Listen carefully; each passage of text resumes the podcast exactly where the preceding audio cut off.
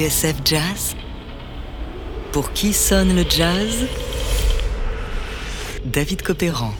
Aujourd'hui, Bill Evans en Argentine, les inédits.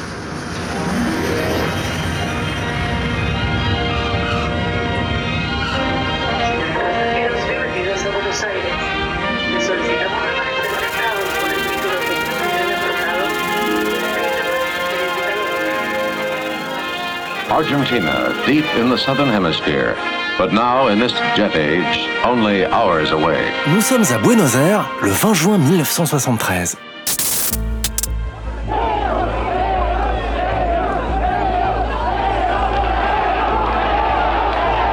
Ce jour-là, des centaines de milliers d'Argentins se pressent à l'aéroport. Ils attendent le retour définitif, après 18 ans d'exil, du général Perón.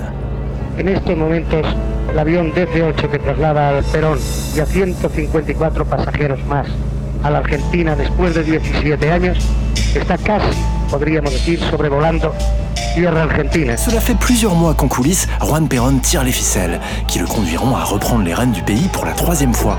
Or, avec la présence massive des jeunes péronistes aux abords du tarmac, l'atmosphère est tendue. Des débordements ont lieu. Pire, des échauffourées font des dizaines de morts et des centaines de blessés. Beaucoup dénoncent l'œuvre de miliciens argentins en service commandé.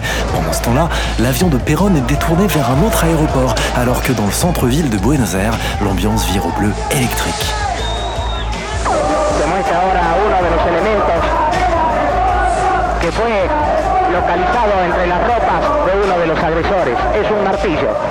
Carabinas, pistolas automáticas. C'est dans ce contexte, où la nervosité et l'excitation sont palpables, que Bill Evans et son trio atterrissent à Buenos Aires trois jours plus tard, le 23 juin 73.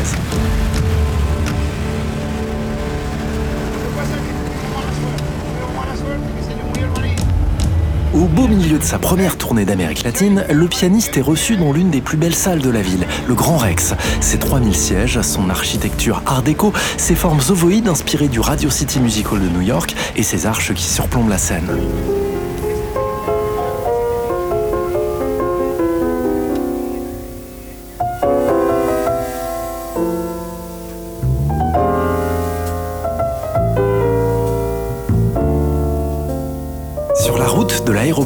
Raconte le batteur Marty Morel dans les notes de pochette de Morning Glory, l'album inédit du concert, on pouvait voir des amoncellements de déchets partout dans les rues. Des millions de personnes s'étaient rassemblées pour accueillir Perron. C'était un moment historique. On avait l'impression d'atterrir au milieu d'une révolution, renchérit le contrebassiste Eddie Gomez. Il ne faisait pas bon être américain à ce moment précis et je ne me sentais pas vraiment en sécurité. Mais le Grand Rex était un endroit majestueux. Je m'en souviens comme l'un de ces vieux cinémas de l'âge d'or où l'on voyait des films en noir et blanc dans les années 40 ou 50. Voilà comment le trio se retrouve à jouer devant le public exalté de la capitale argentine, un dimanche à 10h du matin, seul horaire qui permet au groupe de repartir à temps vers sa prochaine destination, le Chili. Nous sommes le 24 juin 1973, voici Bill Evans, Eddie Gomez et Marty Morel dans My Foolish Heart.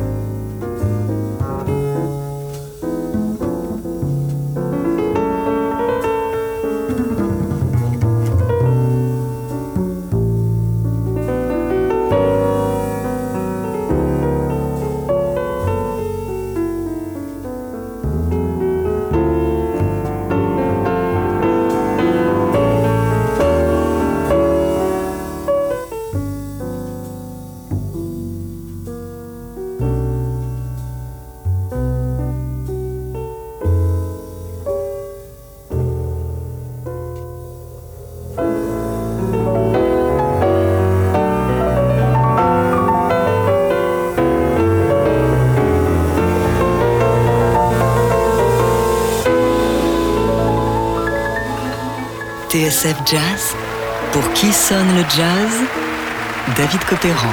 Aujourd'hui, Bill Evans en Argentine, les inédits.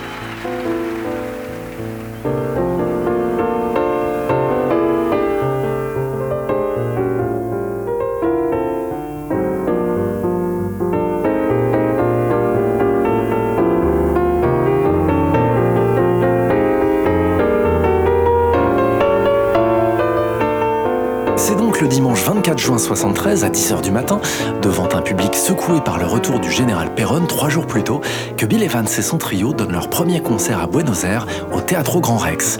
Un moment spécial, voire unique.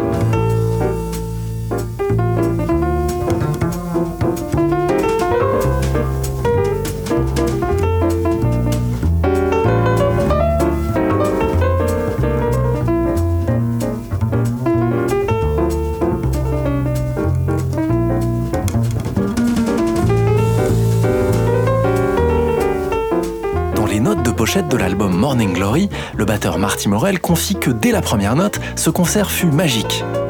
Je m'en suis toujours souvenu comme l'un des meilleurs concerts que nous avons donnés lorsque j'étais dans le trio, dit-il.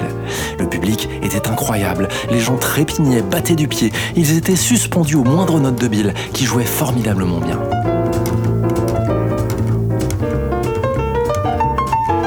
Bill, poursuit Morel, était dans une période faste. On entrait tout juste d'une tournée au Japon et financièrement, ça allait beaucoup mieux pour lui. Il venait de déménager, s'était acheté une voiture flambant neuve et allait bientôt se marier. Il donnait l'impression de mener la belle vie et d'aller vraiment bien, ce qui a contribué à le mettre dans les meilleures conditions pour le voyage en Amérique du Sud.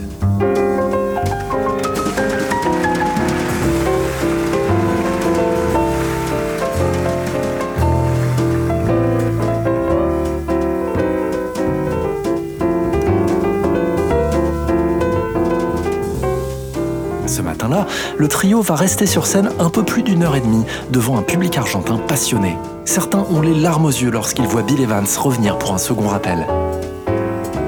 Au pays du tango, note le journaliste Mark Myers, les élans romantiques du pianiste et le charisme du contrebassiste Eddie Gomez font mouche. Galvanisé par l'auditoire, la dynamique du groupe est incroyable. Ce concert, rapporte un chroniqueur local, dépassait l'entendement.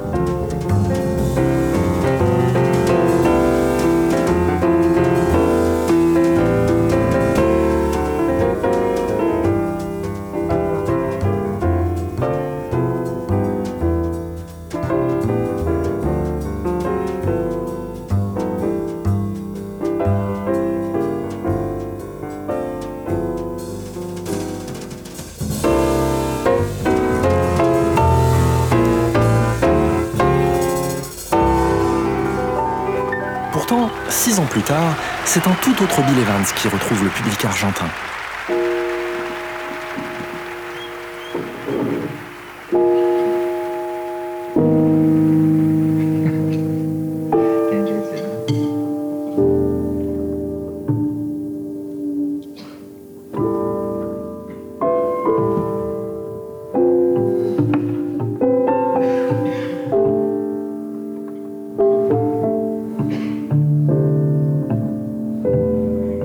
Nous sommes alors en septembre 79. Rongé par une insuffisance hépatique qui l'emportera 11 mois plus tard, le pianiste traverse l'une des périodes les plus douloureuses de sa vie. Son frère, Harry, malade lui aussi, a mis fin à ses jours quelques mois plus tôt. En coulisses, sa manageuse, Ellen Keane, porte littéralement Bill Evans à bout de bras.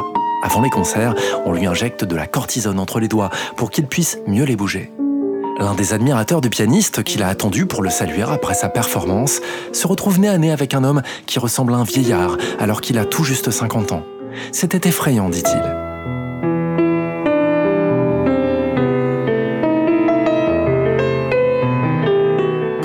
Lorsqu'il entre en scène, Bill Evans parvient toujours à se transcender. Contrairement à 1973, l'étape argentine est beaucoup plus longue et le trio, son dernier avec Mark Johnson à la contrebasse et Joe LaBarbera à la batterie, donne des concerts dans plusieurs théâtres de la ville. Evans en profite pour goûter la gastronomie locale et découvre les clubs où l'on pratique le tango. Un soir, le grand bandoneoniste Astor Piazzolla assiste à l'un de ses concerts. En coulisses, après le spectacle, celui-ci vient saluer Bill Evans, mais ce dernier, à sa plus grande frustration, ne semble pas le reconnaître. Le 27 septembre 79, Evans donne son dernier concert au théâtre San Martin de Buenos Aires. Derrière la console en régie, le même ingénieur qui l'avait sonorisé et enregistré en 73. Plus ténébreux, plus sec et plus incisif, note le journaliste Mac Myers, Bill Evans s'embarque dans une version épique de Nardis, ce thème de Miles Davis qu'il a repris à son compte dans les années 60. Plus de 17 minutes.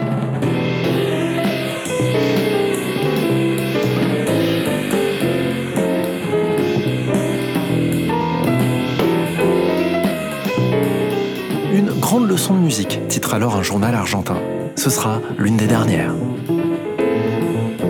Aujourd'hui, le label Resonance Records publie ces deux merveilleux documents, deux concerts enregistrés à 6 ans d'intervalle comme deux instantanés poignants, deux facettes d'une même médaille.